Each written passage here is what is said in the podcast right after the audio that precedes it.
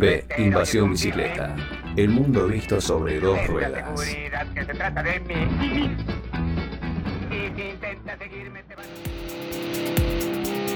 Si te gusta nuestro programa y querés seguir apoyándonos para brindarte el mejor contenido relacionado al ciclismo urbano, entra a deinvasionbicicleta.com.ar y entérate cómo podés colaborar con nosotros, por lo mismo que te saldría invitarnos una cerveza.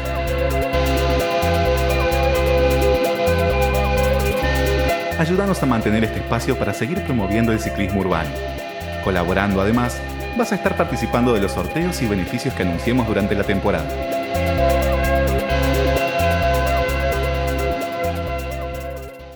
Y ahora estamos en comunicación con Natalia Ramos, que hoy nos trae su columna de cicloturismo. Hola Nati.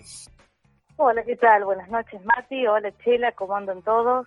Acá sí volvimos en nuestra participación mensual de, de cicloturismo. Epa, y ese, escuché algún ruido ahí que, que se filtró. Eh, al principio del programa, cuando hacíamos la, la venta del programa, eh, contaba que nos ibas a hablar de una experiencia en primera persona, ¿no, Nati?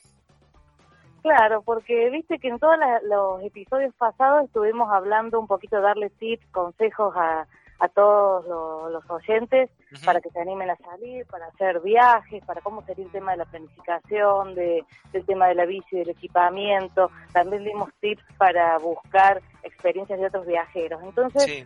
Ahora eh, quise contarles, digamos, en, en primera persona uno de los viajes que hice en 2019 y después en, la- en las emisiones eh, que, que sigan voy a traer, digamos, también experiencias de, de otros viajeros, ¿no? Para, para que cada uno tenga su, su experiencia, su punto de vista, la- las vivencias, las experiencias.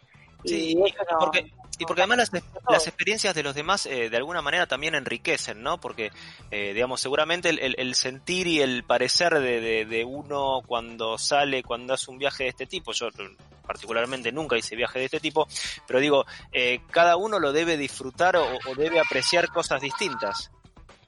Claro, claro, es muy personal e incluso la misma persona, nosotros haciendo diferentes viajes, eh, vamos teniendo también distintas vivencias. Yo recuerdo en el, en el episodio pasado que tuvimos también el testimonio de Iván, él contando su experiencia de viajar sin Sí. quizá tiempo de, de regreso y demás, él, él viéndolo como una forma de vida, el viaje. Sin embargo, hoy yo les voy a contar una experiencia que era un viaje eh, armado para 14 días fijos, digamos. No es algo de vivir de viaje, sino que era algo puntual. Bueno, y así vamos a, ir contando distintas experiencias, distintos destinos. No es lo mismo quizá irse cerca, acá en, en- en la provincia de Buenos Aires o en el país, o irse al exterior. Claro. Así que, bueno, vamos a ir contando diferentes, diferentes versiones. Bueno, ¿por dónde arrancamos? Bueno, yo les quiero contar un viaje que hice en marzo de 2019 eh, por Uruguay. ¿no? Lo, lo que yo siempre digo, mi, idea es que los viajes se viven tres veces. eh, antes, porque cuando ya estamos planificando el viaje, medio que ya estamos metiditos eh, nuestra mente en, en lo que va a ser ese viaje, el durante y el después, ¿no? Que, que lo vivenciamos otra vez recordando eh, aquello que, que, que recorrimos. Entonces, bueno, lo que yo traigo, digamos, a, a- para contarles hoy es cómo se gestó el viaje. La verdad es que Uruguay es un destino totalmente mm, lindo, cálido, eh, es un destino que llama mucho la atención para los que vivimos acá en Buenos Aires porque no nos tienta esto de, de cruzar eh, el charco, entonces eh, lo tenía eh, como en, en la listita de los pendientes. Fue un viaje que se planeó muy muy rápido porque decidí de- teniendo dos semanas de vacaciones, bueno, qué destino estaría bueno recorrer, que también ver eh, de referencias de otros viajeros que era un destino bastante seguro para circular por sus rutas. ¿Lo, Eh, lo hiciste también- sola o acompañada? no, fui sola, porque también fuera era mi primer desafío de un viaje eh, de, de dos semanas sola. Yo venía de hacer viajes siempre en grupo. Entonces, era como mi primera experiencia hacer algo que no fuera tan tan desafiante, si se quiere, a- por distancia o por eh, físicamente. Entonces, como que todo cerraba para ir a Uruguay, ¿no? Claro. Por las referencias también que se tenía como primera experiencia para alguien que va solo, eh, está es bueno. Eh, es muy lindo el paisaje, es muy lindo también eh, la, experiencia de, pedalear siguiendo la costa. Viste que por ahí yo venía acostumbrada a hacer mucho más en la parte del sur, montañas, y esto era como también cambiar un poquito de terreno, fue, fue muy lindo.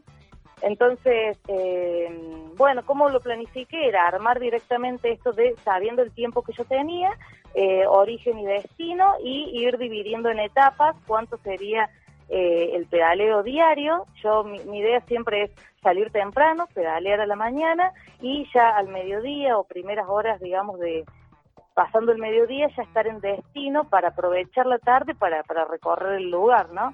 Claro. Entonces, eh, bueno, eh, finalmente fueron 600 kilómetros, de los cuales eh, pedaleé más o menos 11 días, creo. Eh, hubo días que fueron 80 kilómetros, hubo días 50 y hubo días que a lo mejor fueron 20 kilómetros, que era solo recorrer la, la localidad, ¿no? Eso lo fui lo fui regulando también, uno lo pone como tentativo al plan inicial y después eh, cuestión clima, cuestión de que a lo mejor te gustó más un lugar y quedarte un día más. Entonces, bueno, eso fue como está bueno tener esta planificación eh, inicial para estar seguro, para estar tranquilo, pero también tenemos unas variables que, que puede ir modificándose en el camino. Eh, perdón, vos lo, el, viaje lo, lo, arrancaste, digamos, te, te, fuiste desde Buenos Aires, cruzaste por Buquebus, por alguno de esos, y arrancaste allá, o, o, dónde lo, dónde, desde dónde salías? Claro, claro, la idea era comenzar en Montevideo y la idea era llegar hasta Coronillas, digamos, casi Chuy, que es el límite con Brasil. Con Brasil. Entonces, em, el primer, digamos, lo que primero que tenía que averiguar era el tema del transporte de bici, ¿no? Había, eh, dentro de las empresas que hay para, para traslados de ferry, eh, cuál qué condiciones tenía para, para llevar la bici, ¿no? Entonces, eh, bueno, yo viajé por, por Colonia Express, eh, la idea era que la bici va armada, eso también te, te saca un poquito la, la, presión de tener que embalar el transporte de bici, sino que yo directamente fui hasta el puerto pedaleando, la bici cargada así subió, fue donde van los, los autos, ahí la, la podés dejar tranquila, la bicicleta, eh, sí tenés que hacer una declaración eh, eh, como que llevas la bici, le ponen un precinto y ese precinto tiene que estar como en el reingreso. Y, y bueno, es bastante simple, ¿no? Eh, como el traslado es en, ferry hasta Colonia, después eh, cambias a micro, también en, el, en las bodegas de los micros va completamente armada la bicicleta hasta Montevideo. Eso también es algo que, está, bueno. es, buen dato ese. Sí, sí, sí, y ellos tienen micros, incluso los micros de también que, eh, que llevan entre distintas ciudades son bodegas grandes que las bicis no tienen problema. A los sumos, si hay varias bicis o mucho equipaje, te, piden que saques la, rueda delantera, pero no tienes que ir embalada en caja, como tenemos este problemita en, en Argentina, que depende mucho de, cada empresa, de cada chofer, de cada viaje. Allá está bastante más actualizado este tema. Bueno, qué suerte. Eh, y, una vez que te bajaste del micro y dijiste, bueno, ahora arranco, ¿qué, qué pasó por la cabeza? ¿Qué pasó por, por la piel? ¿Cuáles, ¿Cuáles fueron las sensaciones? Bueno, lo primero es em, esto de una vez que ya estás allá, querés empezar, ¿no? A mí me pasaba eso de que Montevideo es hermoso y también quería recorrer la ciudad, pero yo ya quería arrancar, es como que te invade una ansiedad porque está tan armado, tan escrito, y vos lo querés empezar a hacer realidad, ¿no? Entonces, a la vez uno eh, te ves como que como que está tan inmensa la ciudad y decís, bueno, entonces yo había eh, planificado la mayor parte de, los días, me iba a quedar alojado en casas de familia por las aplicaciones de Couchsurfing y de Warm Tower. En Montevideo particularmente ya había hablado con, con un anfitrión, digamos, que yo tenía que, que me estaba esperando en su casa. Cuando yo llego al lugar, que estaba muy próximo a la terminal de micros, em, había dos viajeros más que ellos va, volvían, o sea, ellos ya se iban para su casa, gente de, de Olavarría, Entonces ellos hicieron a la, inversa, empezaron en Brasil, terminaron en Montevideo, cruzaban a Buenos Aires y volvían. Entonces fue buenísimo ese intercambio porque ellos me contaban ya la experiencia que habían vivido y yo todavía no había Entonces, toda la experiencia. Claro, era, muy bueno, no, pero era, era bueno por los datos, incluso muy gracioso porque mm, Uruguay es, eh, un país chico, entonces esta gente que aloja a cicloturistas son pocos y la gente que los alojó a ellos fueron los que después me alojaron a mí, que yo ya había contactado, entonces fue muy gracioso, eso, muy lindo, muy muy familiar, eso se generó, como que yo me sentí en todo tiempo muy segura, muy confiada y fue plenamente disfrutable, todo, todo el tiempo sentirme acompañada, por eso eso de que uno decide viajar solo y realmente desde acá hasta que vos empezás a, a pedalear, estás solo, digamos, salir de tu casa, pero después todo el camino te va te va llenando de, gente que, te acompaña. Y, una vez que comenzaste, que saliste a la ruta y ya estabas como eh, metida en la, en la travesía, eh, ¿fue como lo, como lo esperabas? ¿Cómo, digamos, qué pasaba cuando llegaba la noche, cuando, cuando se iban cumpliendo los días y, pudiste cumplir con la planificación o no? ¿Cómo, cómo fue eso? Sí, la verdad que fue, pero superó ampliamente mis expectativas y bueno, incluso yo como que al principio con esa ansiedad de querer salir me daba cuenta de que iba bastante rápido, ¿no? Que al final me, me sobraron un par de días que al final me quedé en Montevideo, llegué antes de lo que pensaba eh, y después como aprendizaje es eso de que viajar más lento, yo a mí misma, ¿no? Para ganarle la ansiedad misma de querer llegar, tratar de disfrutar más, más el camino.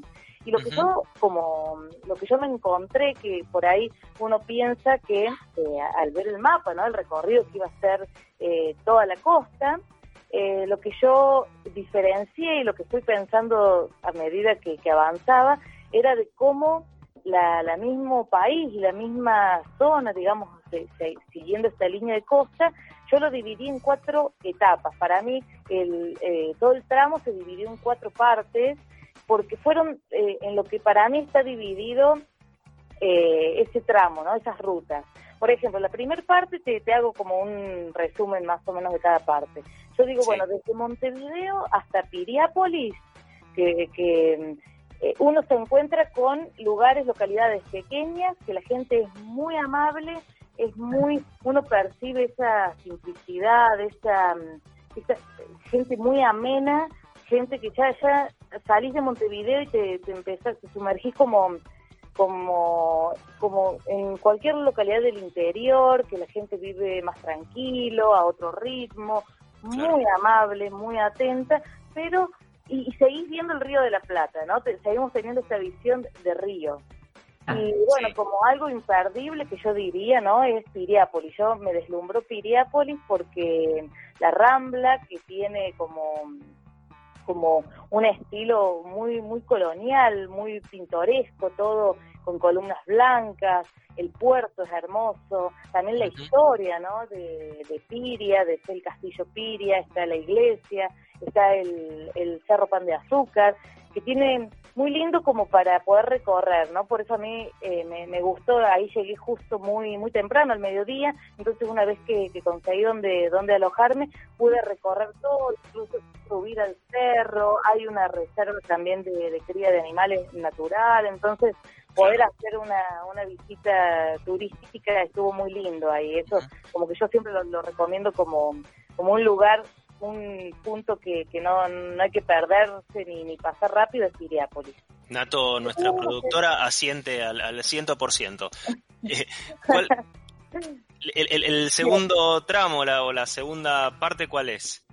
Bueno, de Piriápolis a Punta del Este, eso es, eh, eh, para mí también lo, lo distintivo es que ya acá empieza, uno empieza a ver ya no está esto tan tan del interior y tan ciudades pequeñas, sino que ya empezás a ver un montón más de turistas, eh, localidades mucho más eh, preparadas, si se quiere, para turismo, se, nota totalmente ya en, en Casa Pueblo, Punta Ballena, también lugares que son imperdibles, viste que yo tenía como, no, no puedo no ir a, a Casa Pueblo, a, a ver cómo, cómo es estar ahí en esa vista, justo donde está esta punta eh, ballena. Después también descubrí eh, una, una reserva que se llama Arboretum Lucich, que también muy amable me dejaron que dejara, digamos, la bici.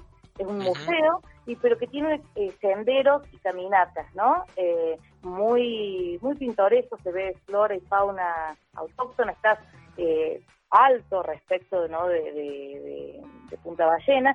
Entonces también, eh, como que ahí vas mezclando, ¿viste? Me bajé de la bici, la dejé, hice una caminata de dos horas, eh, contacto total con la naturaleza. Eh, entonces también, lugar que, que uno, ¿viste? Vas, vas descubriendo y que valen la pena, ¿no? De, de, como, reconocer. Como, como, decías al, principio, vas a, otro ritmo. salíamos de, esa zona salimos de, esa zona de, Punta del Este y ya, digamos, empieza como la, parte más eh, alejada de todo lo que es las grandes ciudades y, y, la, la claro, deja, de ser eso tan, tan, tanta gente, ¿no? De, tan, tan turístico y empieza para mí es, la parte linda. Eh, también algo importante, ¿no? Que yo lo, lo, estoy descubriendo en el camino y que me, me encantó. Viste que durante todos estos días previos que ya venía pedaleando, uno venía pensando, ¿cuándo deja de ser río? ¿Cuándo se convierte en mar? ¿no? Y como que tenés esa idea, porque ya pasando Punta del Este empezás a notar las playas cambian, el agua cambia, el oleaje cambia, y bueno, después, viste, averiguando, hay una línea imaginaria que une Punta Raza, que está en la costa argentina, con Punta del Este, que todo desde, desde esa línea imaginaria a mar adentro ya considera mar, digamos. Entonces, ah, quiere decir que de Punta del Este en adelante ya empezás a... Se, nota mucho que las el, cambio entre mucho más lindas y bueno, después está el puente de Laguna Garzón, un puente redondo, que también, esos son los imperdibles, que yo pasando por ahí en la bici, como que esos lugares que decís, está muy bueno, está imperdible. Eh, eh, finalmente, perdóname, porque digamos también se estaríamos toda la noche hablando seguramente del viaje. al final, ¿lograste llegar al punto que tenías pensado como, como destino? Claro, porque fíjate, el destino que yo, lo que sí o sí, mi, punto de, llegada era el, Parque Nacional Santa Teresa, que está pasando Punta del Diablo. Así que bueno, la idea es eso, yo estoy pedaleando y en el parque te podés alojar, hay hostels y hay lugares de camping y ahí me quedé un par de días porque la verdad es que quería estar inmersa en el parque, recorrer, eh, sí, eso fue, fue también bueno, ¿no? Llegar ahí y bajar otro cambio y estar muy en contacto con la naturaleza. Eh, y bueno, después, eh, lo, como para ir cerrando, lo que hice es desde Punta del Diablo, tomar un micro de regreso a Montevideo, ah. ¿no? Porque eh, eso también está bueno, que hay que son reflexibles y, averiguando hay varias, hay muchos horarios, muchas empresas que también la bici cargadita, volver a Montevideo, esos días de, ya de regreso, como tenía eh, dos días para, para pasear por Montevideo, aproveché para, para conocer la ciudad y demás, pero eh, fue, fue bastante lindo y la verdad es que cumplí el objetivo que era eh, el Parque Santa Teresa, que tiene una fortaleza, también tiene un montón de cosas dentro del parque que, son imperdibles. O sea que nos recomendás absolutamente hacer este este recorrido en bici. Yo tomé nota de toda de todo lo que nos acabas de contar, no opine nada porque me, entraron muchas ganas. Pero claro que sí, porque aparte mm, es como que uno, yo creo que por eso, esto de que decía que para mí son, yo vi cuatro etapas y cuatro eh, cosas distintas, eh, se puede moldar para los gustos de cada uno. Uno decidís dónde quedarte más tiempo o qué tipo de turismo hacer, pero eh, es un país que muy lindo, ¿no? Y lo que yo me quedo con que después con esto de que el después, cómo revivís el viaje, es esto, los lazos que haces, las personas, un montón de contactos que al día de hoy nos seguimos escribiendo y que mm, tan tan amable la gente, los lugares son tan lindos y que uno deja, siempre lo que decimos en cicloturismo, deja de importarte tanto los kilómetros, la velocidad, sino que la experiencia vivida. Y eso de, ya pensar, bueno, o cuando vuelvo por lo que me quedó pendiente y de recomendarlo a todos, ¿no? De, sacar miedos y sacar, eh, animarse, animarse porque súper recomendable. Excelente. Bueno, Nati, eh, nos encantó la, historia, esta primera experiencia de, eh, una travesía tan larga eh, en solitario. invitamos a, los oyentes, a los seguidores, a seguir a Nati en redes sociales. ¿Cómo te encontramos? Sí, como soy Nati Ramos en Instagram y Nati Ramos con Y en Facebook. Sí, sí, síganme y el que quiere contar su experiencia viajera también bienvenido. Por eso a lo largo de, los episodios que siguen vamos a traer experiencias de distinto tipo, distintas personas y cada uno va a poder armar su viaje o planificarlo en lo que se sienta más identificado, ¿no? Hay destinos y rutas para todo tipo de viaje. Me encantó, Nati, la, la columna de hoy, así que esperamos ansioso a la próxima aparición para seguir eh, descubriendo experiencias y, que nos cuentes esas vivencias que, hacen tan lindo los viajes, como vos decís, más allá del, viaje en sí mismo, la forma en que cada uno lo vive. Eh, pasó Nati Ramos, Nati, te agradecemos muchísimo por, esta columna eh, aquí en B Invasión Bicicleta. Muchas gracias, buenas noches a todos.